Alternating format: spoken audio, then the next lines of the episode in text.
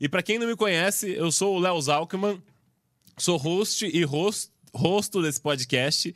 E se você também é vendo pela primeira vez na TV, já aproveita, ativa o sininho, se inscreve no canal e na TV também é, escreve lá, segue lá no Instagram, arroba Léo Zalkman e no arroba Zalcast.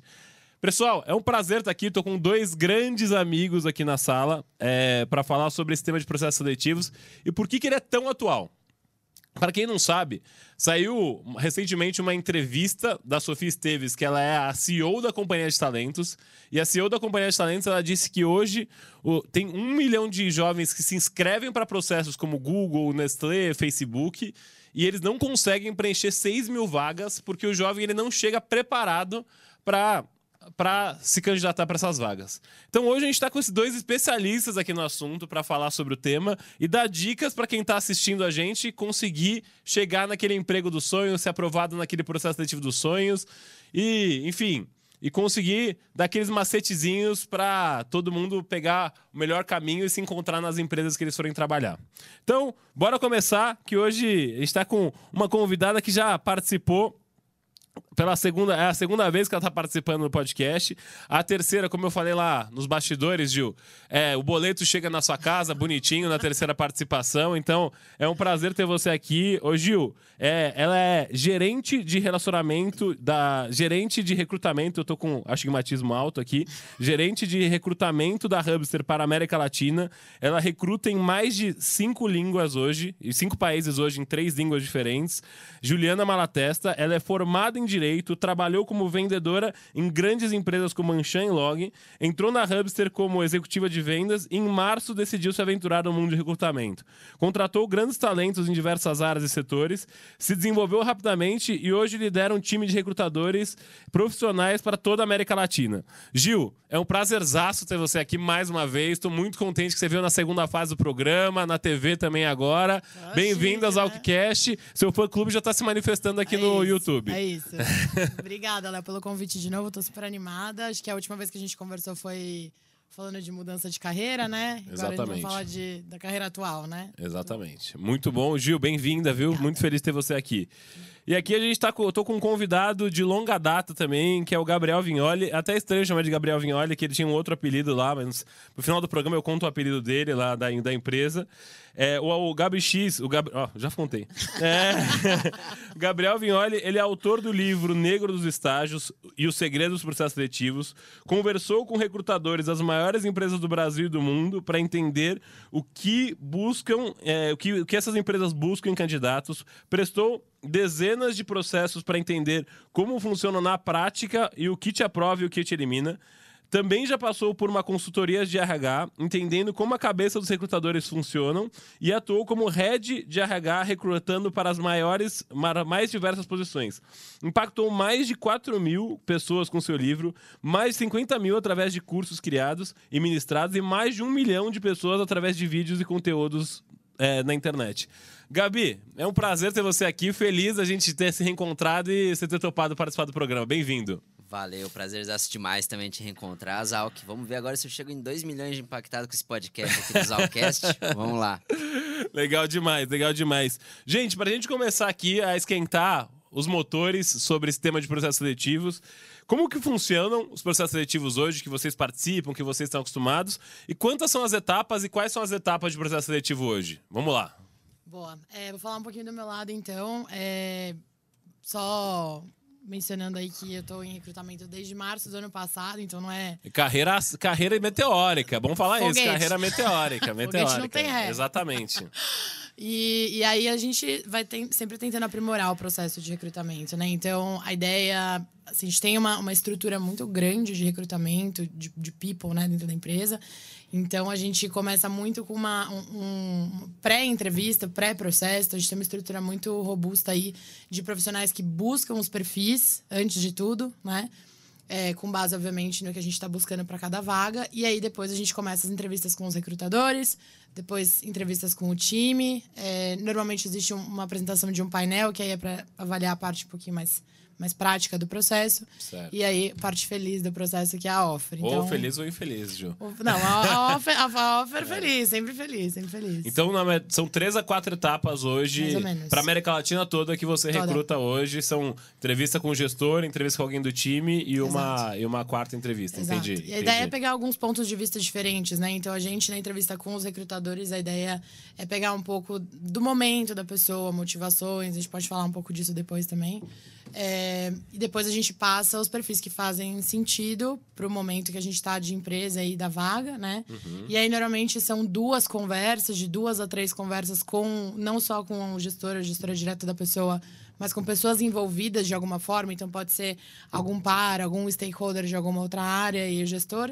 E aí, a parte prática, que é o, o case, o business case. Legal, legal. Já deu algumas dicas boas aqui para que deve ser praxe de vários processos seletivos acontecer assim, Gil. Total. E eu queria muito escutar também o Gabi, com a, com a sua experiência, como é que você. Se você desse aí um- uma receitinha de bolo, existe essa receitinha de bolo para quem quer passar em processos seletivos aí, Gabi? Acho que existe, falando das etapas, é legal ouvir a Gil, que se tivesse em 99% das empresas ia ser a mesma coisa. assim. O- a- a- acho que o RH tem muitas funções, mas eu acho que a criatividade não. Geralmente não é muito. Tem como fugir É. muito. O As etapas parecido. não variam muito, acho que toda vez a gente vai ter aí é, é- essa primeira triagem, uma entrevista com RH, entrevista com o gestor. Às vezes tem uma dinâmica de grupo, às vezes um painel, um case que pode ser presencial, pode ser em casa, mas acho que não tem muito como fugir disso. Isso é legal, porque acho que é, eu, eu falo muito, né, que, um- processo seletivo ele é um- uma etapa super importante da sua vida. Você quer conquistar uma vaga que vai ser super importante, que você deve passar alguns anos lá. E a gente tem muito hábito de se preparar para uma prova de vestibular, para um concurso público, e a gente não se prepara para entrevista. É surreal o quanto de gente que eu conheço que vai fazer uma entrevista sem se preparar. E no fundo são as mesmas fases sempre. Você se prepara, óbvio, cada empresa tem sua particularidade, a gente vai falar de como pesquisar cada uma, mas no fundo a- as etapas do processo e as perguntas feitas em entrevistas são muito parecidas. Então acho que a primeira dica é se prepare para um processo seletivo, se prepare para uma entrevista de emprego. Uhum, Acho uhum. que essa é a primeira dica que eu dou. É, é que é engraçado falar, né? Se prepare para uma entrevista de emprego. Mas, por mais que a gente saiba, a gente sempre fica ansioso. E como que as pessoas se preparam efetivamente para um processo seletivo? Porque isso é uma dúvida grande que você surge. Fala, meu, eu vou aplicar para um Google e vou aplicar para Hamster, eu me preparo da mesma forma. Como é que eu faço isso, assim, sabe? Vocês dão Vocês têm alguma ideia de como é que a pessoa pode se preparar? Boa. É, eu, eu acho que cada etapa da entrevista, como a Ju falou, ela vai ter, vai, vai ter um preparo diferente. Eu acho que o primeiro preparo é você escolher as empresas que você quer prestar.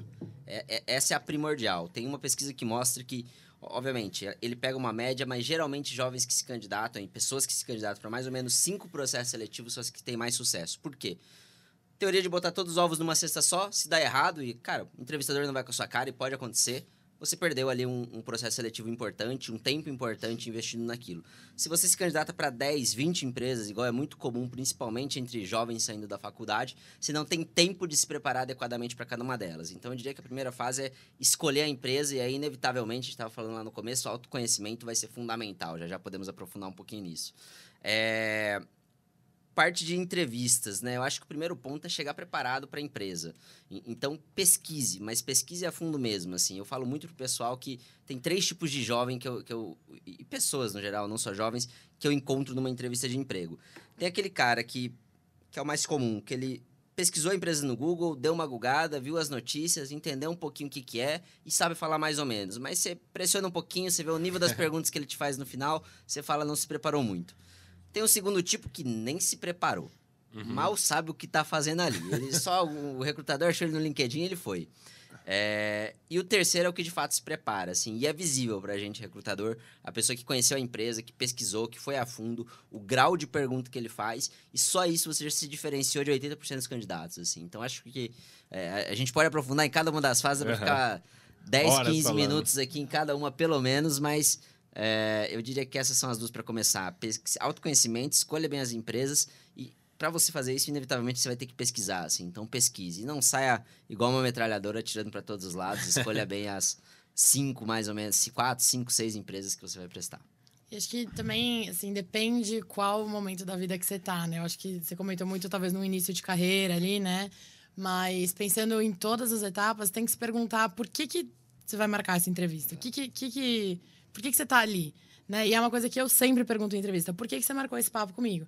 Às vezes, ah, fiquei curioso para saber o que é a empresa, ou ah, tô buscando um novo desafio. Então, acho que é muito você entender por que, que você tá reservando 30, 45 minutos, uma hora do seu tempo e do tempo da pessoa para bater esse papo, né? Uhum. E, e aí, ponto de autoconhecimento muito forte também. Eu acho que você pode. As pessoas podem começar a trazer cases, né? Trazer projetos para as entrevistas, né? Então, o, recrutador vai te perguntar.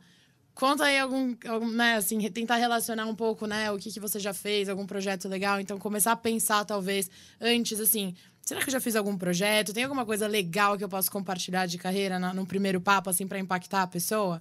Acho que é uma dica legal também. E uma coisa que eu sempre faço, sempre tento quebrar o gelo na entrevista, porque é o que você falou, né, Léo? Uhum. Fica muito nervoso em entrevista. É normal. Você tá sendo avaliado e você tá avaliando, né? É um, é um casamento ali dos dois Sim. lados. Então, a gente usa um, um, um, sistema que chama Calendly para os candidatos agendarem, né? Então, eles entram lá, escolhem um horário na sua agenda. E aí eu coloco algumas perguntas obrigatórias que eu peço para eles responderem. A única que eu não coloco que é obrigatória é para me contar um, uma curiosidade sobre a pessoa. E aí eu sempre uso isso para quebrar o gelo e, e, começar e ficar mais um bate-papo mais leve. Aí a pessoa já se solta um pouquinho, então... é, é pessoal, isso. a dica para convencer a Jo é falar que você adora o Palmeiras. É isso. Fala, meu, o negócio é Palmeiras ali. Falou do Palmeiras, você já vai ganhar a Gil. Ali, Com 50% certeza. da entrevista tá ganha ali. Meus, meus, as pessoas que eu contratei são todas palmeirenses. Mentira, não são. e, e é, é curioso porque na entrevista até que a Sofia Esteves deu, ela falou muito que um dos maiores casos de eliminação dos jovens hoje, os três principais eram falta de pensamento analítico, um segundo, inteligência emocional, e um terceiro é despreparo. Ela falou exatamente isso, que o terceiro ele acabava não se preparando. E com a experiência de vocês, vocês concordam com o que a Sofia falou? Ou isso aí é balela que há ah, de empresa muito grande e tal, acaba que é diversifica pro contexto que a gente está hoje no pós-pandemia? Porque hoje tem tanta coisa surgindo, o Quiet Kitchen, o Fire Kitchen, o caramba, que é, a gente nem sabe se nesse meio tempo que ela deu entrevista, em comecinho de 2020, já deve ter mudado tanto que você deve ter mais insumo até do que a Sofia trouxe nessa entrevista que ela deu. Acho que depende da etapa, né? Assim, tem as etapas que são um pouquinho mais analíticas, mais práticas. Às vezes você coloca um, um teste analítico ali como pré-requisito para você passar para a próxima etapa. É, então, acho que depende. Eu acho que um processo seletivo completo pode ter a parte analítica, pode não ter, né? Depende da vaga, depende da área que você está se aplicando. Então, acho que nem certo nem errado, acho que depende. Acho que uma primeira conversa com recrutamento, por exemplo, talvez você não precise mostrar tanta parte analítica, parte prática, mostrar um pouco mais é, você, um pouco mais do que, que você espera, quais são suas motivações, porque a gente usa isso até o fim do processo. Tudo que é falado na primeira conversa, a gente lembra para fazer a offer depois lá no final, né? Então, acho que depende, depende da etapa do processo. Total. E acho que depende da etapa e depende muito do tipo de vaga empresa, assim, né? Acho que tem empresas que batem muito mais nisso. A, a Sofia ali na companhia, ela deve lidar muito com trainee, com estágio. Então, é muito normal ter teste de lógica, né? Verdade. É, que também dá para se preparar, assim, e, e, e que tem um peso eliminatório, né? Eu digo que principalmente quando a gente fala de processos muito grandes, como estágio e trainee, que tem muitos candidatos, a gente tem aquelas etapas que são eliminatórias, que você não vai conversar com ninguém, vai ser um teste que você vai fazer, vai te dar uma nota, eles vão passar um facão debaixo de um número. Uhum. Infelizmente acontece muito. E tem as fases onde vai entrar muita conversa, entender e conhecer a pessoa. E acho que também, né, para os profissionais mais velhos, alguns tipos de segmentos eu acho que pedem muito pensamento analítico. Consultoria, claramente, é um deles, bancos, é, algumas tech companies. É, mas eu acho que vai depender ali bastante do segmento. E a parte de inteligência emocional, acho que isso é fundamental, assim, até porque acho que nas entrevistas do RH, geralmente o RH, obviamente, ele conhece o negócio, ele tem alguma profundidade, mas ele não vai ser tão técnico quanto o gestor. Claro. Ele vai bater muito na parte de soft skills, de inteligência emocional, de comunicação, de autoconhecimento. Então, se você não está preparado para isso, obviamente, você vai, vai, Sim, vai acabar escorregando. É, é. Tá. O que acontecia muito, é, principalmente quando a gente fazia uma pancadão de entrevista. Aliás, a gente fazia cinco, seis entrevistas no dia. Cara, chegava na última entrevista, era, eu tentava muito não ter um viés de estar tá cansado. Falei, pô, já tô cansado com menos paciência, assim, sabe? De falar, caramba, não tô mais afim de entrevistar. Você tá nas 5 horas da tarde, uma sexta-feira entrevistando, você pô, o cara tem que ser muito, tem que se destacar muito ali para te marcar. E aí até uma dúvida de como que vocês, como que o candidato que está escutando a gente, que quer pleitear processos seletivos, consegue construir alguma coisa para chamar a atenção do recrutador ali. Nesse caso, 5 horas da tarde ali, como é que ele consegue chamar essa atenção? Você tem dicas para dar pro pessoal também, gente?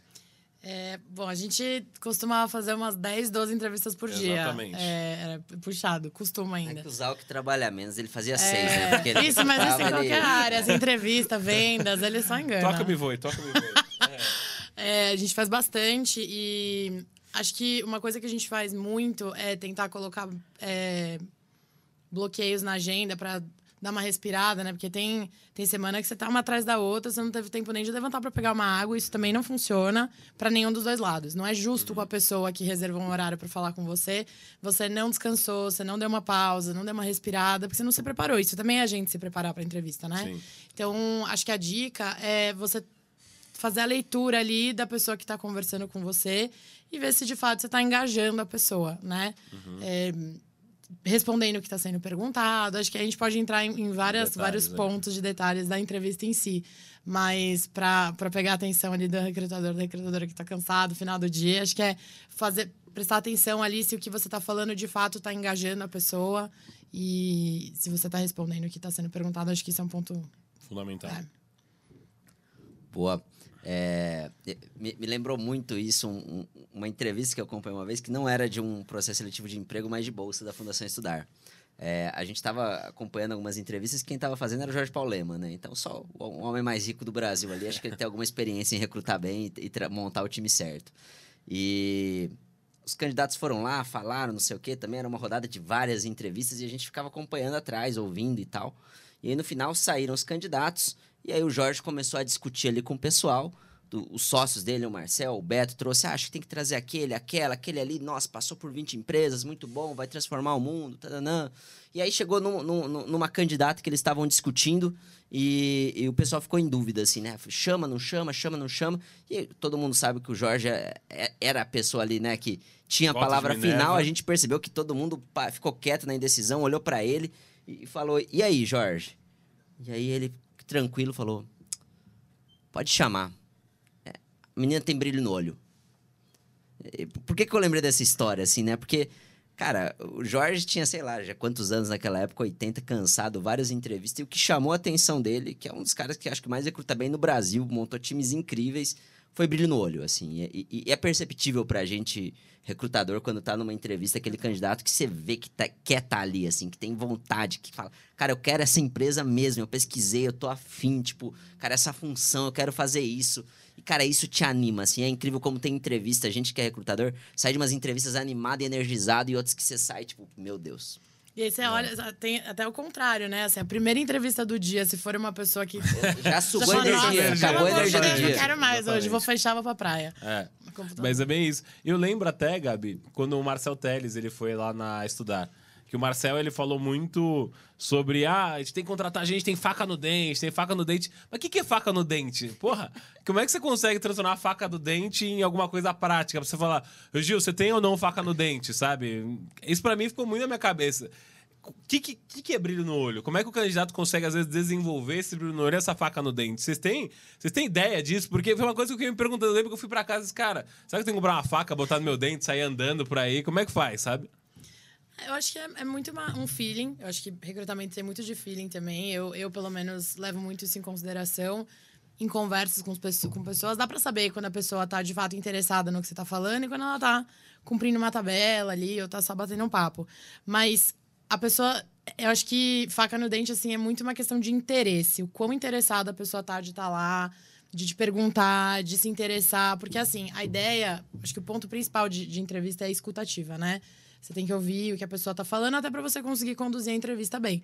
Mas eu acho que é questão de interesse. A pessoa interessada, dá para saber quando a pessoa tá interessada, quando ela tá realmente ali presente, sabe? O que dá pra ver, assim, a pessoa às vezes tá fazendo outra coisa durante a entrevista, não tá prestando muita atenção, tá assim, pergunta, a pessoa responde sim ou não, sabe? Não, não entra tanto no detalhe. Então, acho que é muito uma questão de mostrar interesse no que no, no seu tempo ali, naquele bate-papo. Te Tá, conhecer também. tá com escutativa ali, tá Escutativa, presente e tudo. exato. Olha, que É isso. interessante, né?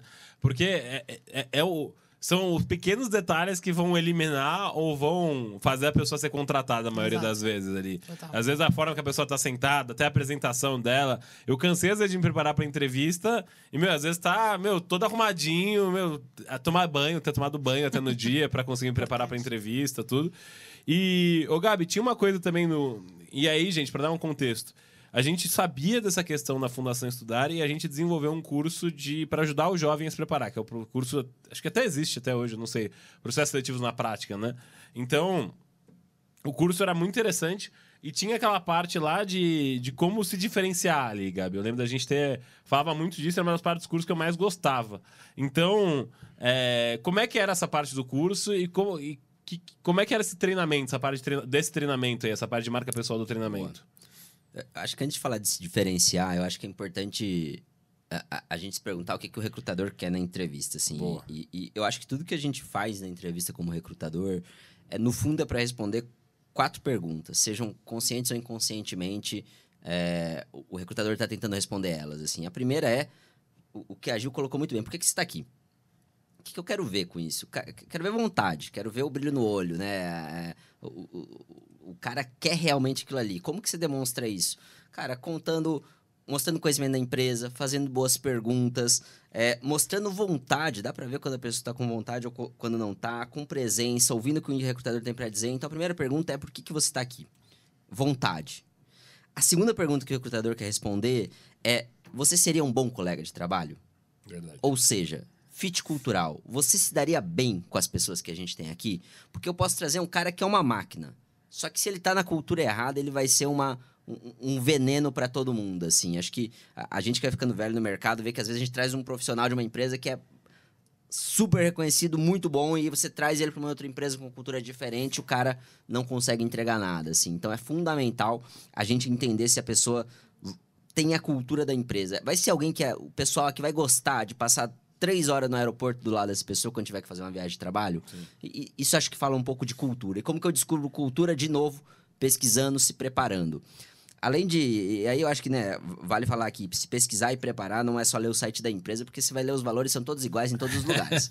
eu acho que o melhor jeito de você pegar um pouco do que é a cultura da empresa é ver vídeo dos donos, dos CEOs, dos diretores no YouTube. A maioria das empresas grandes vai ter um monte de vídeo, assiste, é, vai ver, cara, fez, entrevista no Facebook, vem entrevista do Zuckerberg, da Amazon, vem entrevista do Bezos, na Ambev vem entrevista do Jorge Paulo e por aí vai. Então, falamos, né, de por que você está aqui, que é a sua vontade, se você seria um bom colega de trabalho, que é cultura. A terceira pergunta é como que você pode me ajudar? No fundo, a empresa está ali te pagando salário, não porque você precisa comer, né? Eu vejo muita gente fazendo a piadinha. Por que que você está na entrevista? Porque precisa comer, né? Pagar as contas, Comprar pagar os boletos. É isso. É, Mas, no fundo, a empresa espera que você ajude ela de alguma maneira. Então, você tem que demonstrar, cara, habilidades. Como que eu vou conseguir ajudar ela? Ah, Gabriel, mas eu não tenho experiência porque eu sou estagiário, eu tô entrando agora, eu tô mudando de, de carreira, não tenho experiência nessa área nova que eu quero migrar agora. De qualquer maneira, você pode demonstrar como você pode ajudar. A- chave é você focar naquilo que você acha que vai agregar ali. Se você é um estagiário, suas soft skills vão pesar muito mais do que o conhecimento técnico, o entrevistador sabe disso. Então, como que eu mostro que eu exerci liderança, por exemplo, que é importante, falando de uma vez que eu ajudei num trabalho voluntário, na empresa júnior, em outro lugar. É, se eu vou fazer uma migração de carreira e eu sei que, sei lá, a parte de, cara, planejamento e organização é muito importante, como que eu falo que no meu antigo trabalho, planejamento e organização era muito importante. Eu trabalhava com evento. Cara, exige muita organização. E agora eu vou para uma coisa mais é, financeira, que tem que ter cuidado, tem que ter atenção. Como que eu faço um paralelo dessas duas coisas? Então, tente achar exemplos na sua história, mesmo que não sejam tão diretos, de como aquilo te, te- te vai ajudar o seu empregador, o que ele está buscando. E, lógico, para saber o que ele quer, de novo, pesquisar a empresa, pesquisar a função, pesquisar o que você vai fazer. E aí, finalmente, eu chego na, na quarta pergunta. Né? Eu falei que o entrevistador queria ver quatro coisas, eu falei três. Porque você está aqui, que é vontade, se você seria um bom colega de trabalho, que é cultura, como você pode me ajudar, que são suas habilidades. E a- essas três já vão te passar na maioria dos processos seletivos. A quarta é para aquele processo seletivo difícil. Quando você quer uma empresa, cara, uma vaga mais concorrida, um trainee, uma consultoria, que é o diferencial. Que eu acho que agora entra na sua pergunta. Que é, cara, no fundo, o que, que te diferencia das outras 99 pessoas que chegaram nessa etapa mais final do processo seletivo? Por que, que você é diferente? Eu cansei quando tava, você falou, né? Prestou, daí não sei quantos processos seletivos, até perdi a conta. É, e quando eu chegava na final de um processo seletivo concorrido, de um trainee, por exemplo, todo mundo parecia igual, assim. Parecia que pegaram é, um, um, um, uma cópia um do outro e colocaram ali. Era USP, Unicamp, uma outra federal, é, todo mundo com intercâmbio, todo mundo com empresa júnior, Isaac, alguma coisa assim. Uns já tinham passado por estágio. É, era tudo igual, tudo igual. Como que eu seleciono daquele monte de gente que é tudo igual? E ainda geralmente era só homem branco, né? Mas não vamos uhum. entrar nesse ponto aqui. Mas enfim, como que eu seleciono? E aí vem o diferencial. E para mim essa é a parte mais difícil das outras três. As outras três eu acho que é relativamente fácil com um pouco de trabalho você chegar é, em bons exemplos para trazer. Esse é o mais difícil porque eu acho que exige muito autoconhecimento, não é trivial. Assim, lado analítico, todos os engenheiros da USP têm. O que, que te diferencia como um, um, além disso, é um analítico com o lado humano, é um analítico que consegue se comunicar bem, isso já começa a ficar mais raro, isso já começa a ficar mais interessante. Uhum. Ou, cara, é o meu interesse porque eu sempre quis trabalhar no mercado de educação, todos os meus estágios foram nisso, minha pesquisa na faculdade foi nisso, é, eu sou apaixonado por isso. Você vai lembrar daquela pessoa como uma pessoa da educação. Enfim, você tem que achar o que, que é o que vai te diferenciar, o que, que para você é muito importante e, e, vai valer a pena ali para a empresa. Então, acho que é, é, é um pouco disso. E a gente tá até falando agora há pouco, Gil. Acho que, puta, Gabi, você falou bem demais aí sobre esses pontos. A gente tá até falando agora há pouco sobre como que a pessoa consegue buscar esse tipo de coisa. Porque todo engenheiro, poxa, sabe que tem poder analítico, mas como que ele sabe que ele tem poder de comunicação também, sabe? Porque às vezes criar evidência, como que ele cria evidência e tem certeza que ele tem esse diferencial? Porque normalmente a pessoa que tem esse diferencial, ela não sabe que tem esse diferencial, provavelmente. Então, como que ela consegue desenvolver isso e buscar esse. entender que ela tem esse diferencial? Porque até você falar, porque eu sou, na verdade, eu sou um engenheiro extremamente analítico, muito bom de comunicação. Cara, ele não pode falar isso, ele tem que demonstrar de alguma forma no processo. Você, a, a Gil, ela tem a agenda mais é, bloqueada da empresa que ela tá sempre entrevistando gente. Ela já, ela já aquele livro do Malcolm Gladwell, que já tem 10 mil horas entrevistando pessoas. Fechou ali, 10 sabe? mil horas desde março do ano passado, já fechou. Já fechou 10 mil horas. Tá sem dormir, sem parar, sábado, domingo, então... Só, só pra ver o jogo do Palmeiras. Exatamente. Só essa única pausa. É. Então... Conta para quem tá assistindo aí para poder ambientar e dar essa dica para quem tá acompanhando. Acho que é uma coisa que a gente estava conversando ali, né, antes de começar. O autoconhecimento é, é, é o que a gente tá falando também, que, ah, autoconhecimento, tá, mas como que você vai buscar um autoconhecimento, né? Eu tenho duas opiniões muito fortes. Uma delas é terapia. Terapia traz muito autoconhecimento. Eu faço terapia há anos, é excelente. E é muito difícil você separar ali a vida pessoal da vida profissional, né?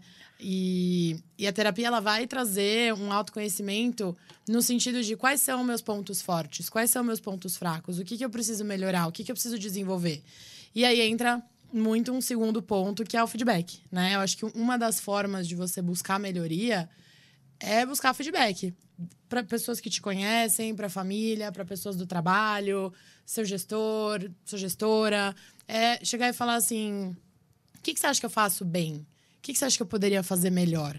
E entender que o feedback, frase clichê, né? Feedback é um presente. Mas é, um, mas é de fato, assim, as pessoas que chegam até você proativamente, te dão feedback, elas estão de fato, na maioria das vezes, uhum. se preocupando com você. Elas querem que você melhore, que você desenvolva algum ponto específico. É, eu até queria falar do Johnny, que é o meu ex-gestor. Tá assistindo aqui, eu acho. Tá, tá aí, Johnny? Aqui, aí assistindo. O Johnny contratou... O Léo me contratou também. Não, foi o Johnny que te contratou? Não, não foi, não foi mas, mas é. o Johnny me contratou, foi muito engraçado. O Johnny me contratou como vendedora na empresa. Quando eu fui para recrutamento, a gente virou par, depois ele virou meu gestor. Hoje ele tá morando em Los Angeles pela empresa, foi transferido. Mas ele me ensinou muito. Acho que praticamente tudo que eu sei de recrutamento foi, veio dele. Mas o que ele mais me ensinou foi receber feedback. Ele me dava feedbacks duros, mas eu sabia o lugar que estava vindo. Estava vindo de um lugar que quero te ajudar, porque você vai ser melhor se você realmente melhorar isso. E de fato, eu acho que um, um dos principais pontos para você buscar melhoria e falar assim, beleza, eu sou realmente um engenheiro muito técnico, mas também com uma ótima comunicação, é você ouvir isso das pessoas, né? E, e, e receber é, feedbacks e toques e, e, dicas. Então, peçam feedback para as pessoas. As pessoas, uhum. obviamente, as pessoas que vocês confiem, né, na, no julgamento, Peça um feedback para as pessoas, elas vão te ajudar, elas vão te ajudar a enxergar coisas que talvez você não enxergue, ou que você enxergue, mas você enxerga de uma outra forma. Então, acho que esses dois pontos para mim. Super, super. Posso pegar um gancho aqui, Claro. Zalk? É, tava pensando, acho que feedback, pra mim, é, o, é fenomenal, assim, porque uma coisa é você achar que tem um diferencial na sua visão, outra coisa é você achar na, na visão de todo mundo que você convive, assim. E aí eu lembrei de do- dois conceitos aqui que, que, que acho que ajudam nessa pergunta. Uma é o que eu chamo de wow effect, né? Que é aquele efeito wow. O que, que é isso?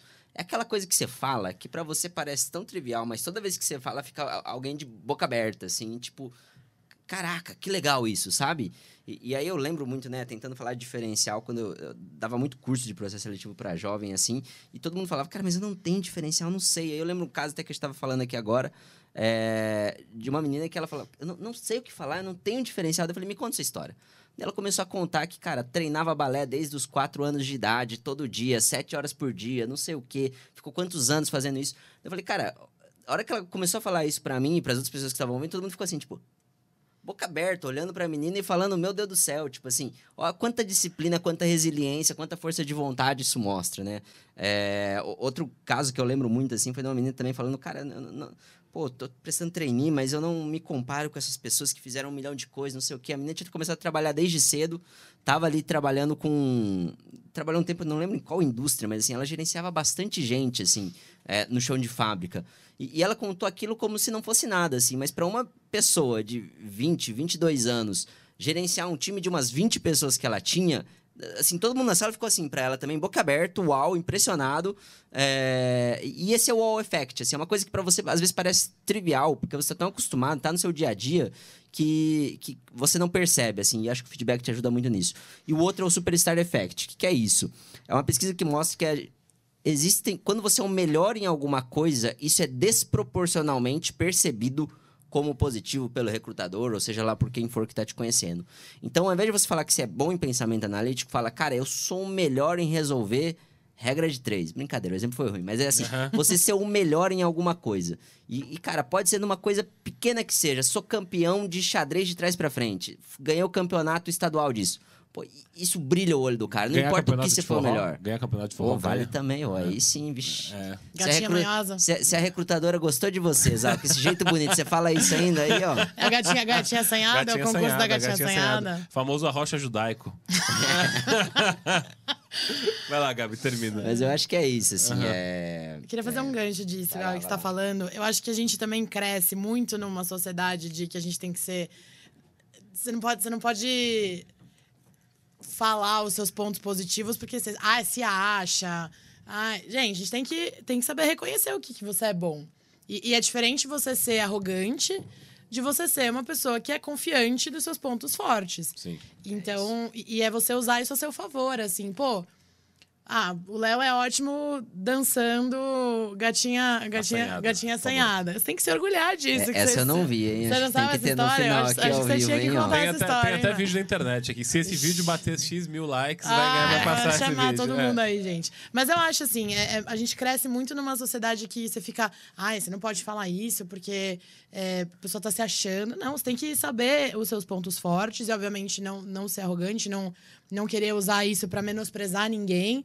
É só pra mostrar, eu sou boa nisso É isso. e, eu, e, eu- e é isso que eu sei fazer. Não sou bom nisso, preciso desenvolver. E tá tudo bem. E, Gil, É. te ouvindo, eu acho que isso me traz um gancho muito importante, assim.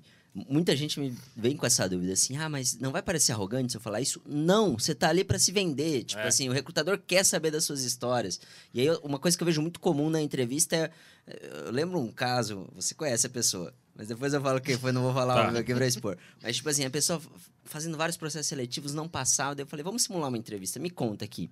Eu sei quem é. Daí tudo ela pegando e falando assim: ah, aqui a gente fez isso, nós entregamos isso, nós alcançamos esse resultado, não sei o quê. E, e aí no final que ela parou de simular, eu falei: quem que é nós? Ela falou: eu. Eu Falei: por que você não tá falando eu? Tinha equipe com você? Não, fui eu. Por que você não fala eu? Porque vai parecer arrogante. Cara, você tem que falar que você fez isso sozinha. Tipo assim, é, é animal essa entrega. Tipo assim, você tem que falar isso. Não tenha medo de falar eu, se fui eu. Obviamente, se teve um grupo, você fala, cara, eu junto com o grupo, meu papel foi esse. Tipo, o entrevistador ali, ele não tá pra, para recrutar o seu grupo ou, ou, ou, ou, ou o que o seu grupo fez. Ele quer saber o que você fez, o que você construiu, obviamente, qual que foi o seu papel naquela entrega que mais gente ajudou. Mas não tenha medo de falar eu, às vezes, sabe? Exato. Tipo, acho que muita gente fica muito com esse esse receio esquece que tá ali, cara. No fundo, você tem que contar a sua história. O entrevistador, que ele, não- ele quer entender o que você fez, qual o seu papel nos lugares que você passou. É, lógico que você tem que ser humilde, mas nas, na entrevista de emprego você não precisa ser o tempo todo humilde ali. A pessoa sabe, ela entende qual é o seu posicionamento e sabe que você não tá sendo arrogante nesse momento. E, Léo, antes, só antes de você mudar, acho que é Não, muito leitura mudar. de entrelinhas também, né? Porque, por Vamos bater um exemplo... papo a gente, sem o Léo aqui. Tá, É, tá melhor. Bate bola, jogo rápido aqui. Eu acho que lendo um pouco as entrelinhas da entrevista, porque, por exemplo, e aí eu acho que eu vou ser um pouco polêmica. É, às vezes, se tem uma pessoa que só fica falando eu, eu, eu, eu, eu, eu na entrevista, você fica. Não é só É, falar isso tem. também. né? Exato. Ó. Eu acho que é só fazendo é gancho, porque a isso. gente tá dando dica também, né? Claro. Assim. Você tem que falar, eu fiz, eu, eu criei e tal, por isso que até o ponto que eu falei de trazer alguns projetos que você tenha criado de fato, mas mostra como isso impactou outras pessoas. Não fala Exatamente. Assim, eu fiz, eu puxei, eu, eu ganhei, eu venci. Tá, você fez, mas e aí? Como que isso impacta outras pessoas? Que, que, que, isso causou né, na área, numa outra área, com algum stakeholder? Então, acho que é, sim, você tem que falar de você, puxar né, os seus méritos, mas tenta mostrar que as suas ações elas tiveram algum impacto. Porque não adianta nada assim, nossa, fui a campeã de vendas de 2021. Beleza, ótimo. E, que que mudou Você ajudou alguém, você, alguém se Perfeito. inspirou em você. Então, acho que é, é fazendo só um, um gancho no, no, no No que eu- ponto do gato. É, e a gente usava muito uma metodologia lá no estudar que era o STAR, que é situação, tarefa, ação e resultado.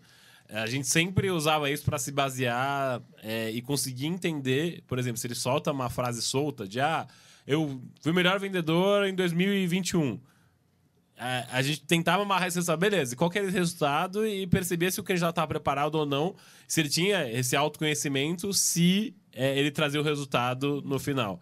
E teve um ponto que o Gabi puxou que é, me lembrou de uma história é, bem antiga, quando tava. que a gente, fala, a gente falou bastante sobre ações extracurriculares, principalmente para quem está no início de carreira, enfim, quem está um pouquinho mais avançado também sobre coisas diferentes que a pessoa faz para, enfim, acabar mudando de carreira.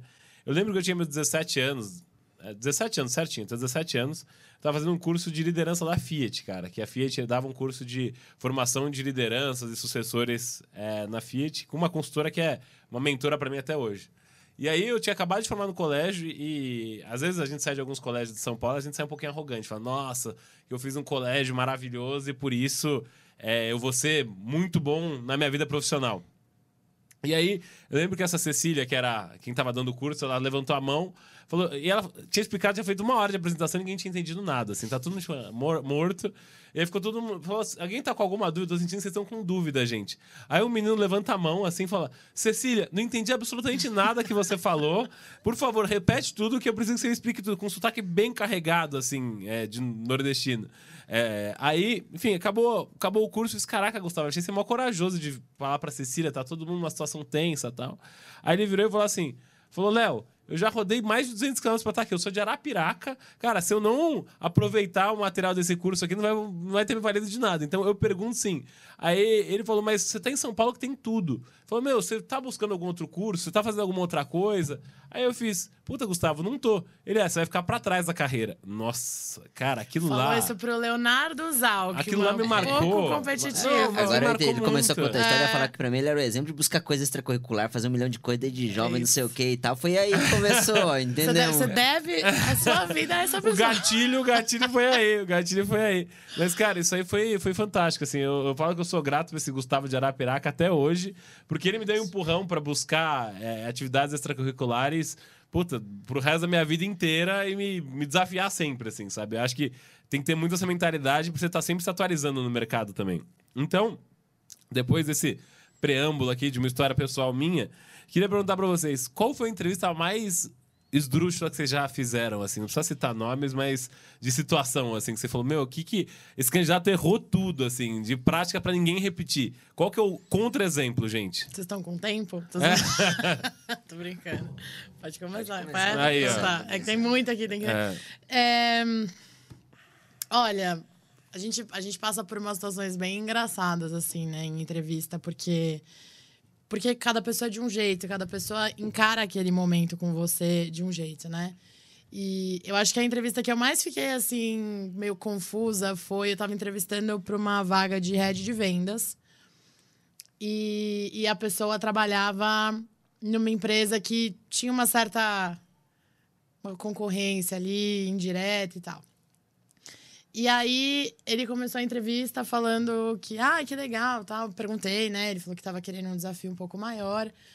E aí ele falou assim: tô muito feliz porque eu, a gente tirou um cliente de vocês.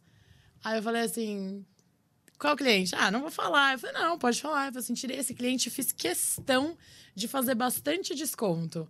Aí eu fiquei pensando assim, então, por que você está querendo vir trabalhar aqui, né? Se você está tirando o cliente da gente, é porque você acredita que talvez né, o, o serviço produto. ou produto que você está vendendo é melhor. E aí eu falei assim, não entendi e tal. E aí ele começou a querer vangloriar sobre a empresa que ele estava. E aí ele perdeu totalmente o rumo da entrevista. Assim, não quis mais entrar no aspecto candidato, entrou no aspecto da empresa e começou a querer falar bem da empresa. Eu falei assim, ah, então tá bom, obrigada, tal. Encerrei ali. E eu falei, bom, acho que essa preciso de uma pausa agora pro meu cérebro, porque eu fiquei sem entender. Eu falei, gente, o que que, o que, que aconteceu aqui, sabe? Uhum. Acho que essa foi uma das que, entrevistas que me marcou. Negativamente. Muito negativamente. Porque, assim, se você tá, talvez, né, marcando ali uma, uma entrevista com uma empresa, você tá minimamente interessado, né? Uhum. E ele se colocou numa postura de desdenhando da, da oportunidade, da empresa, quis mostrar que ele tirou cliente nosso. E aí a gente fica assim, bom, então sucesso, que você Tchau. continue tendo uhum. sucesso na empresa que você tá. Essa acho que foi uma das que mais me marcou, assim, negativamente. Olha, então a postura. O cara quis vender mais a empresa para você do que queria estar tá, tá na empresa. Não sei qual foi a intenção dele ali. Não sei se ele se empolgou e aí ele mudou totalmente o. o... Perdeu, ele perdeu ali o, o, foco da entrevista. Eu falei, bom, então realmente não, não, é isso, não, não tem fit, né? Entendi, justo para você, Gabi? Conta pra gente. Tem várias. ah, já peguei alguns casos assim também. É, caso de candidato que começa a passar dado da empresa que deveria ser confidencial quando a empresa é concorrente, assim, você fala, meu Deus, se ele um dia sair daqui, ferrou, né? É. Se eu contratar ele sair daqui, ferrou.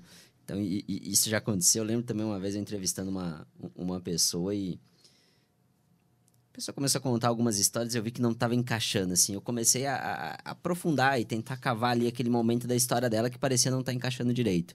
E aí chegou uma hora que a menina ficou sem resposta e falou: Desculpa, eu tô mentindo. tipo. O, o, entrevistador percebe, gente, assim, a, a, acho que a maioria das coisas que, que o pessoal conta, assim, é, a, a, gente vai cavar, a gente vai aprofundar, é normal da entrevista isso, assim, e fica muito claro quando alguém tá tentando enrolar ali e, e, acaba soltando coisas que não deveria soltar. Então acho que é só esse cuidado aí importante. Tem uma dica. Diga aí, Ju.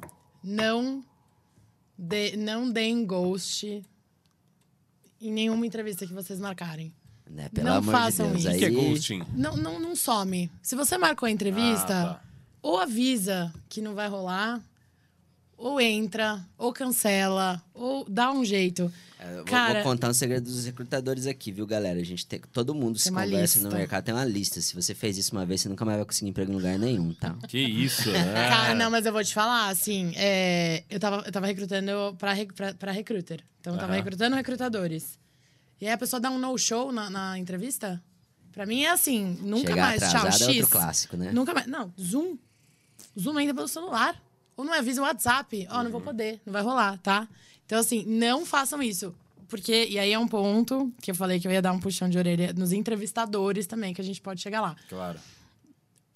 Tempo hoje é uma coisa muito valiosa. Muito valiosa. Pra todo mundo. O, o, meu, o seu, o seu, de todo mundo. O tempo é valioso igual. O meu tempo não vale mais nem menos do, do que o de ninguém.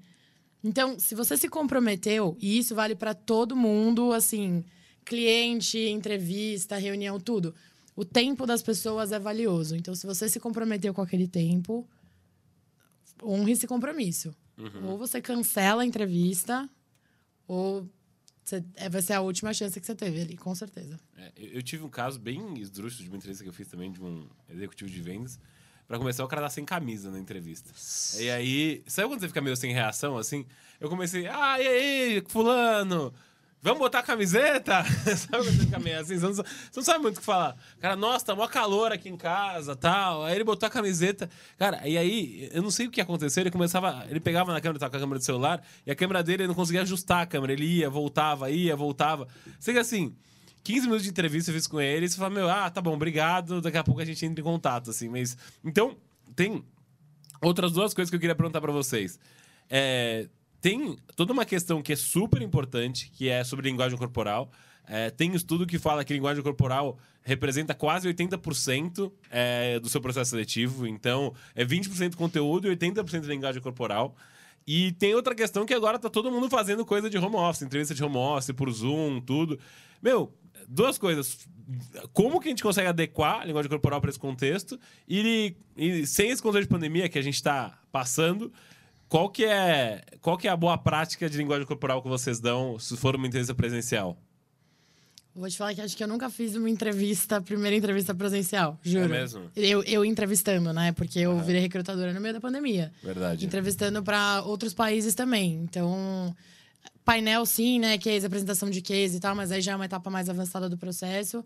Mas é, entrevista mesmo, eu já fui entrevistada presencialmente, né? Que é muito mais difícil você fazer uma entrevista presencial.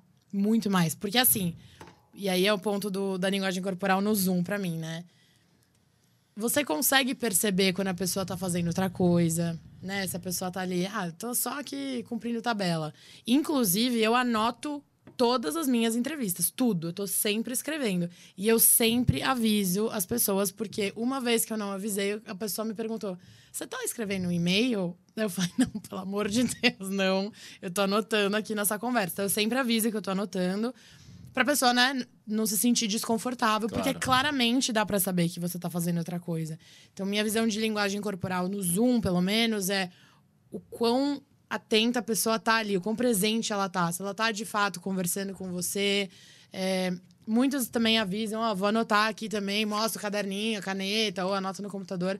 Mas acho que de linguagem corporal, assim, pelo Zoom, o que dá pra pegar é realmente ver se a pessoa tá ali com você, engajada, ou se ela tá realmente distraída, fazendo outra coisa e não, não tá conectada. é. Fiquei pensando aqui, você falou que você nunca fez uma entrevista presencial. Acho que a última que eu fiz é fazer pelo menos uns cinco anos, viu? É, Assim. eu nem lembro mais Nem como é que é, lembro né? O mais. que, é? E, e, e aí acho que, né, a- acho que a linguagem corporal é muito importante, mas eu acho que, que no contexto de, do mundo online, né, que hoje acho que a grande maioria das entrevistas estão online, é- ela perde um pouco a força e surgem outras coisas no lugar que são importantes, assim. É, uma delas é com certeza atenção, tá prestando atenção naquilo, não tá fazendo outra coisa. De novo, isso é brilho no olho também, cara. Tô tão interessado nisso aqui que, que, que, que eu quero estar 100% presente. Outra é testem a qualidade do áudio, cara. O entrevi... Imagina um entrevistador, como a gente falou no começo, que fez 12 entrevistas, você é a 13 terceira do dia e ele mal consegue te ouvir. Tá cheio de ruído. Tipo assim, o cara já tá cansado. Tipo assim, facilita um pouco. Não é que você precisa ter uma super câmera. É. Põe um microfonezinho, põe um fonezinho ali, fala do fone, ajuda o entrevistador. Isso acho que faz bastante diferença pro entrevistador focar no que importa, que é a sua história e, e é você. E um pouco do que você falou, né? Assim, é... Não custa nada, não precisa pôr uma camisa social se você está em casa, mas uma camiseta lisa ali, acho Já que é já tá de bom suficiente, tamanho para é. fazer a entrevista, tá de bom tamanho. É, escolher um lugar silencioso, assim, né? Acho que, é, de novo, acho que o cara poder te ouvir é importante. Então, cara, avisa o pessoal de casa, pô, tô fazendo uma entrevista, dá uma maneirada no som e tal, e, e- e- foca ali em fazer a entrevista. Acho que, que são as dicas ali para quem tá em casa e olhar na câmera, né? Acho que já, já que é para falar um pouco de linguagem corporal, o olho no olho faz muita diferença. Então, muitas vezes quando a gente tá no Zoom, no Meets, eu vejo muita gente olhando assim para baixo, porque é onde fica a câmerazinha da pessoa, né? Então ele tá se olhando. É. Tipo, cara, olha pra webcam, olha pro olho do entrevistador, que é quando você tá olhando pra câmera. Então, tipo, foco ali. Acho que essa seria a principal dica de linguagem corporal e, e usar bem a né? entonação de voz quando você tá em casa. Acho que esse é o, é, é o principal. E no presencial, acho que não foge muito do que a gente vê na maioria dos livros, assim. Acho que é mostrar um pouco de autoconfiança. Então, é, é sentar numa posição que se sente confortável, peito mais aberto, é, passar tranquilidade. Tem até uma dica muito legal, tem um TED muito bom que fala de linguagem corporal para ganhar confiança. Então, você vai fazer uma entrevista, tá nervoso, tipo, vai no cantinho, vai no banheiro, vai em algum lugar e, tipo, adota um- uma Super postura de poder, né? Acho que a Amy, é, esqueci o nome dela, desse TED, mas Esse aí é depois eu te bom. passo. É, ela fala, cara, adota postura de herói, que é tipo assim, Mulher Maravilha, né? Pondo os braços aqui na cintura. Ou um- uma pesquisa muito legal que ela fez, que ger- até gente cega, quando ganha alguma competição, faz o movimento de jogar a mão pra cima, comemorando. Ou seja, é algo tão natural e que se a gente fica um, dois minutos nessas posições, isso manda hormônios pro nosso cérebro pra gente se sentir bem. É como se né, a gente fi- finge que tá, tá, tá bem e você de fato fica bem, fica mais confiante, fica mais tranquilo. Então acho que são algumas dicas aí, embora, de novo, acho que faz alguns anos que eu não vou pra uma entrevista presencial. É, acho que todo mundo, né, depois desse contexto de, de pandemia, acabou tendo que fazer esses ajustes aí e mudando um pouco esse contexto. Porque linguagem corporal é um negócio bem importante, mas o pessoal não faz o básico, que é colocar uma camiseta, cuidar, falar em contação de vo- voz, porque você fala o tempo todo no mesmo tom, meu, cansa. É aquele professor chato que tá dando a aula lá no mesmo tom, meu, é, falando baixo, você, você cansa. E tem. Enfim, tem dica que se você tá falando pra, um, duas pessoas, tem que falar como se estivesse falando pra três ou quatro. Eu acho que eu aprendi muito bem isso, hoje eu falo pra seis ou sete, quando tem duas pessoas aqui. E, e acho que nesse ponto de linguagem corporal, te- tem um ponto aqui que eu tô lembrando que é, que é super importante dela, que é. Também ficou menos comum, mas acontece no online também, também é importante, que é a linguagem corporal e o se posicionar quando você está numa dinâmica de grupo.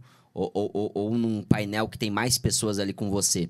Tipo, nesses momentos é muito importante você falar. Não é que você tem que dominar a fala. Ninguém quer trabalhar com a pessoa que não deixa ninguém falar e o recrutador vai te eliminar se você não deixar ninguém falar.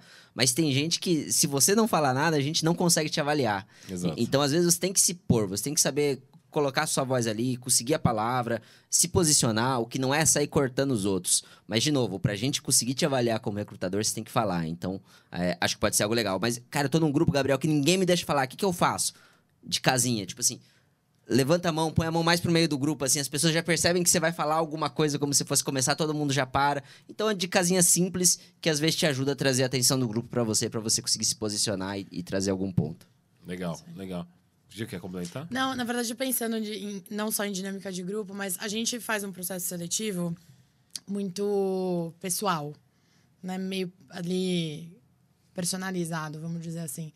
É, a gente sempre está muito próximo dos candidatos em todas as etapas. Então, ou pelo WhatsApp, ou pelo telefone.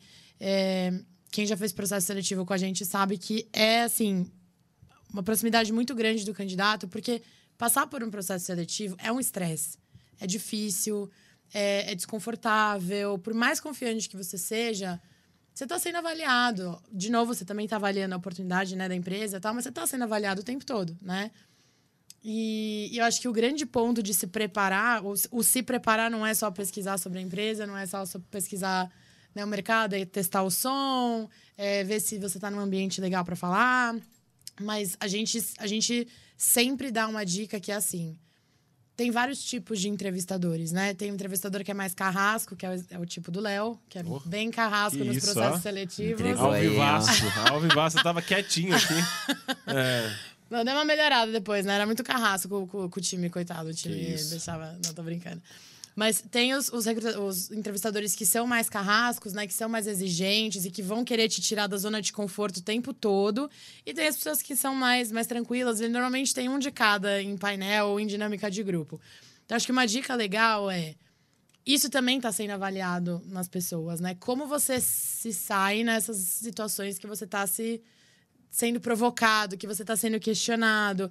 Então, assim, às vezes não tem resposta certa e errada. Às vezes você só tem que, de fato, colocar ali o seu ponto de vista com firmeza, com confiança e acreditando no que você está falando. Então, acho que um ponto também, não só em dinâmica de grupo, mas talvez para uma apresentação, num painel que você está apresentando para duas, três, quatro pessoas, é isso. Se você tem certeza, né? Você montou o material, você trouxe todo o material, você montou a sua linha de raciocínio. Então, se você está sendo questionado, tá tudo bem. É só você. e eu né? vou contar uma dica de que todo recrutador faz. Eles vão bater, não importa a resposta que você dê. Você pode ter chegado na melhor resposta do mundo. Eles vão bater, porque eles querem ver como que você lida com isso, tá? Exatamente. Eles vão achar um pontinho que você errou ali, eles vão pegar aquilo e vão bater em você. Pra ver como é que você reage É também. isso. É, e aí vai de controle emocional pra ver né, se você fica nervoso, se você fica bravo, ou se, né? E na, na confiança que você tem com a informação que você está trazendo. A gente fala muito isso antes de painel. Não tem resposta certa e errada. O seu case já foi revisado, o conteúdo tá, tá validado. Agora é apresentar. Então, perguntas vão rolar. mantenha calma. Todo mundo que está ali já passou por um painel, já passou por um processo seletivo. Então, energia, a gente dá várias dicas, não respostas, mas dicas para a pessoa se preparar e ficar tranquila. E, e gente, só para a gente fechar, fechar é, sobre todas as fases do processo seletivo, a última fase sempre é ou um case ou uma dinâmica de grupo. E, e sempre é muito difícil a pessoa prever como é que vem o case, o que, vai acontecer e tal.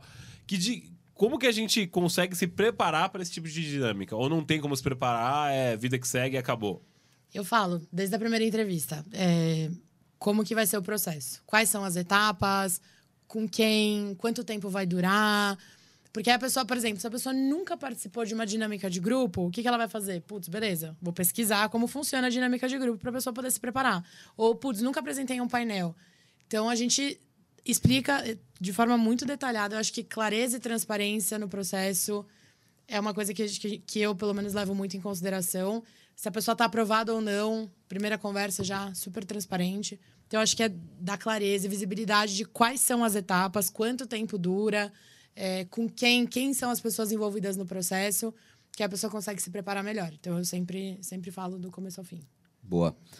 Eu tô pensando aqui em possibilidades, tá? Eu acho que existe a fase que é uma dinâmica de grupo, e aí eu vou reforçar uma coisa que eu acho que a maioria das pessoas não entendem, assim, que é ela chama dinâmica de grupo porque ela é para ver como você trabalha em grupo. Não adianta você ser o astro que resolveu todo, tudo o case que deram ali, se tem mais pessoas junto e a ideia é trabalhar em grupo e você chegou no resultado sozinho, assim. Você provavelmente já passou por uma fase que te avaliaram tecnicamente, já avaliaram seu raciocínio, já avaliaram outras coisas. Eles querem ver inteligência emocional, comportamento e como você tá. O, o que não quer dizer aceitar um resultado ruim do seu grupo é colocar os seus pontos, se posicionar, trazer as respostas, mas é ouvir os outros, é puxar aquela pessoa que fala menos para falar também. Pô, fulano, você quer trazer o seu ponto? Queria ouvir sua opinião aqui. E, tipo, é, é trabalhar em grupo. Então, acho que essa é a dica para quando você vai para uma dinâmica. Tem um outro cenário que é case. E aí, case pode ter dois cenários. Um que é o case que você se prepara em casa. E aí, a chave é, cara, tira tempo, estuda e tenta resolver. Assim, sempre dá para ir mais fundo no case. E então, treina. E treina. Treina a apresentação. É isso, treina a apresentação. Pra você não ficar nervoso na hora. Assim, se é em casa, se prepare. Isso vai fazer diferença. Ou tem aqueles cases que são mais na hora, e aí geralmente não vai fugir muito daquelas perguntas bastante de raciocínio analítico, que uh, eu podia ensinar a responder, mas não vou, senão a gente vai passar muito tempo. Mas a dica é: procurem consulting clubs. Acho que tem vários materiais na internet, livros, não sei o quê, vídeos, um monte de gente ensinando como responder essas perguntas. Se você cai numa dessas de primeira, assim, você se ferrou, você não vai saber. Por exemplo, ah, quantas pizzas se come em São Paulo em um dia? Eu lá sei, mas tem como responder. Você consegue quebrando o problema e chegar numa resposta, assim. Então, é, treine antes, pega esse conteúdo e dê uma treinada antes, de novo, assim. E, e acho que aí já, já, já chegando aqui numas dicas finais, é... Eu, o processo seletivo, ele é uma prova que você tem as perguntas, assim. De novo, o RH não é muito criativo, né? Desculpa os RHs, eu sou também, mas a gente não é criativo. Assim, é pontos fortes e fracos, conte sua história, quem você é, um momento em que você fez liderança, um momento em que você não sei o quê.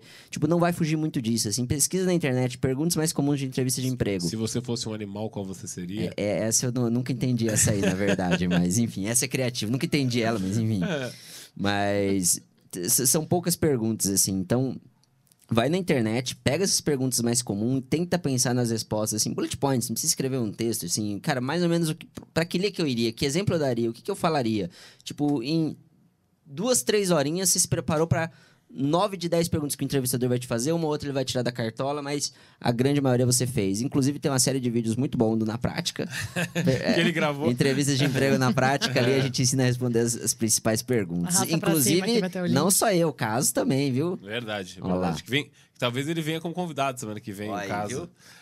Eu tô até preocupado com o pessoal aqui que trabalha no estúdio, tô até notando, eu pegando eles, Eu ia falar isso, aqui. ia falar isso no final. eu tô preocupado aqui, da, da gente perder eles ah. aqui. O Gabriel, ele tá todo sorridente aqui e tal. Eu Não, vi mas... ele com a página de jobs aberta ali, InfoJobs aberta. Mas depois enfim. que a Gil falou que você trata mal as pessoas aí, a gente já entendeu por quê, é, né? Exatamente, lá, lá. o Gabriel estava imprimindo currículo ali na frente.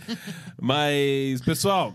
Eu queria agradecer demais a presença de vocês, assim. A gente está chegando ao final do, do episódio 19. Cara, foi um prazerzão. Acho que a gente trouxe muito aprendizado. E eu queria que vocês deixassem os contatos de vocês e a, umas últimas falas aí, últimas dicas para quem tá, enfim, querendo se preparar, é, bem rapidamente, ali uns, umas três ou quatro dicas para quem está querendo se preparar e não sabe nem por onde começar, o que escutou até agora e ainda está com alguma dúvida, se quiser mandando o pessoal para vocês, como é que faz? Eu acho que a minha dica principal é storytelling. Se você souber contar a sua história, você vai se sair bem na entrevista. E eu acho que é juntar tudo isso que a gente falou e saber contar. Você, você não precisa só falar coisas boas sobre você na entrevista, só que você tem que saber como contar os seus pontos fracos, né? Então, acho que saber contar a história, a sua história, é, é a minha. Eu vou dar uma dica só: é essa, é storytelling. É saiba contar a sua história de uma forma clara, de uma forma assertiva, no controle de tempo ali, dentro do, do, do tempo previsto para entrevista. Então, acho que a minha dica é essa. Meu LinkedIn é Giuliana Malatesta. Podem me adicionar lá. É, estou contratando. pode, pode mandar mensagem e, e, é isso. Acho que é minha dica é Vagas abertas. Vagas Gil. abertas. E você, Gabi? Boa. Eu vou pegar um gancho aqui da Gil, vou falar. Eu acho que tem dois momentos. Todo momento da entrevista vai ser o recrutador te perguntando e ele vai direcionar ali o que, que ele quer saber de você. Tem dois momentos só que não acontece isso. No começo, a primeira pergunta deles, 99% das vezes, vai ser: E aí, me fala um pouco sobre você, conta sua história. Esse momento você pode contar o que você quiser. Aquela história que talvez não se encaixaria com uma experiência profissional, mas vai te destacar, vai fazer brilhar o olho. Então, use esse momento muito sabiamente. Prepare muito bem seu storytelling. Acho que essa é a primeira dica. E a segunda, que é o segundo momento, é o final. Geralmente, no final, ele vai abrir. Cara, eu deixo um tempinho aqui para dúvidas. Você não ter nenhuma dúvida de uma empresa que você vai passar um, dois, três anos, sei lá quantos anos, me soa estranha. Assim, é como assim alguém chegar para você e falar, vamos namorar? E você não quer saber nada da pessoa, você só fala, vamos. É mais ou menos isso. tipo então, isso faça perguntas. Não é possível que não tenha nada que você queira saber. Assim, para fazer boas perguntas, de novo, vou bater mais uma vez nisso. Pesquise bem a, a, empresa. E vou deixar uma pergunta que eu, eu, eu gosto muito dela, assim. É, uma pergunta que eu sempre faço é perguntar para o entrevistador no final: e você? Por que, que você está aqui? Por que, que você escolhe continuar aqui todo dia? E nesse momento, a maioria dos entrevistadores leva um choque, assim, porque você inverte o papel e ele tem que pensar para responder. Não é uma pergunta genérica que é. ele está acostumado a responder. É, e você toca ali uma, uma, coisinha nele, assim. Então, é uma pergunta que eu gosto, acho que eu deixei como dica para o pessoal. E vou dar mais uma dica extra aqui que eu aprendi com, com um, um, rapaz da Fundação Estrada. Não sei se você conheceu o Gabitu. Você conheceu Conheci, o Gabitu? Oh, meu Deus, menino bom. É. Esse, é. esse rapaz, ele foi fazer uma entrevista na Ambev. Ele pesquisou tanto, não só a empresa, é boa, como ele foi lá, ele descobriu que tinha lá, veio no Calendly, sei lá onde que era ali, o nome do entrevistador que ia fazer a entrevista com ele. Ele stalkeou esse cara até não poder mais. Foi Facebook, foi Instagram, foi YouTube. Ele viu os vídeos que o cara via, viu tudo, tudo, tudo. Ele chegou na entrevista, assim, começou a falar, bater papo e tal. Ele viu uns vídeos que o cara tinha dado like. Ele falou: porque eu vi um vídeo uma vez e citou o vídeo que ele tinha visto que o entrevistador tinha dado like, assim, né? e aí o entrevistador já, já né, deu um match ali com ele, enfim, começou a conversar e tal. Então, parece besteira, mas, cara, conheça o entrevistador. Se você sabe o nome dele, gasta 20 minutinhos, dá uma stalkeada, faz toda a diferença, assim. Então, é, fica uma, uma, uma dica a mais aí. Não, tem um aplicativo que eu gosto muito, que é o Crystal Knows que você pega, às vezes o que essa pessoa escreveu no LinkedIn, em alguns lugares, você joga no Crystal Nose e ela te mostra as palavras que essa pessoa gosta mais de ouvir. Cara, é fantástico o Crystal um. Stalker, fantástico. Né? Um é totalmente psycho. Totalmente stalker. É meio psicopata, mas, cara, funciona. É psycho, muito, mas né? funciona. Funciona, exatamente. mas, mas é. usa, usa. Eu usei, eu usei numa entrevista que eu ia fazer na Will Work, cara, era impressionante. Toda vez que eu falava alguma coisa pro entrevistador, ele. Nossa, muito bom. Meu Sem Deus, balançar a palavra. Será que ele tá fazendo isso comigo, é provável, gente? É provável aí, Ju. Fica a dúvida no ar aí. Fica a Fica a dúvida dúvida no no ar. Não falei redes sociais, Gabriel.Vinholi no Instagram, Gabriel Vinholi no LinkedIn. Podem me mandar mensagem, sempre respondo. Demoro, mas sempre respondo. É isso. Só pros amigos que ele não responde. É isso. Aí, Mas eu respondo quem eu não conheço e quem eu gosto. Quem eu não gosto, eu já não respondo, entendeu, Zaldi? Justo, justo. Pessoal, obrigado por vocês terem acompanhado esse episódio. Deixa seu like aqui embaixo, se inscreve no canal se você gostou do episódio, se você não gostou também. Então, assim, se não gostou, não precisa divulgar para ninguém. É, é um prazer ter vocês aqui por mais uma semana. Semana que vem a gente tem episódio na terça-feira e um na quinta, é, edição especial sobre saúde mental, setembro amarelo. Então, esse é um tema super em alta aqui. É, se vocês tiverem sugestões de tema, enviem lá no Instagram, arroba Leozalkman e no arroba Zalcast. É, e você que tá me deixando entrar na sua casa, obrigado mais uma vez na TV Play, TV WA. É um prazer poder estar na casa de vocês. E até a próxima semana. Valeu e um abraço. Obrigado.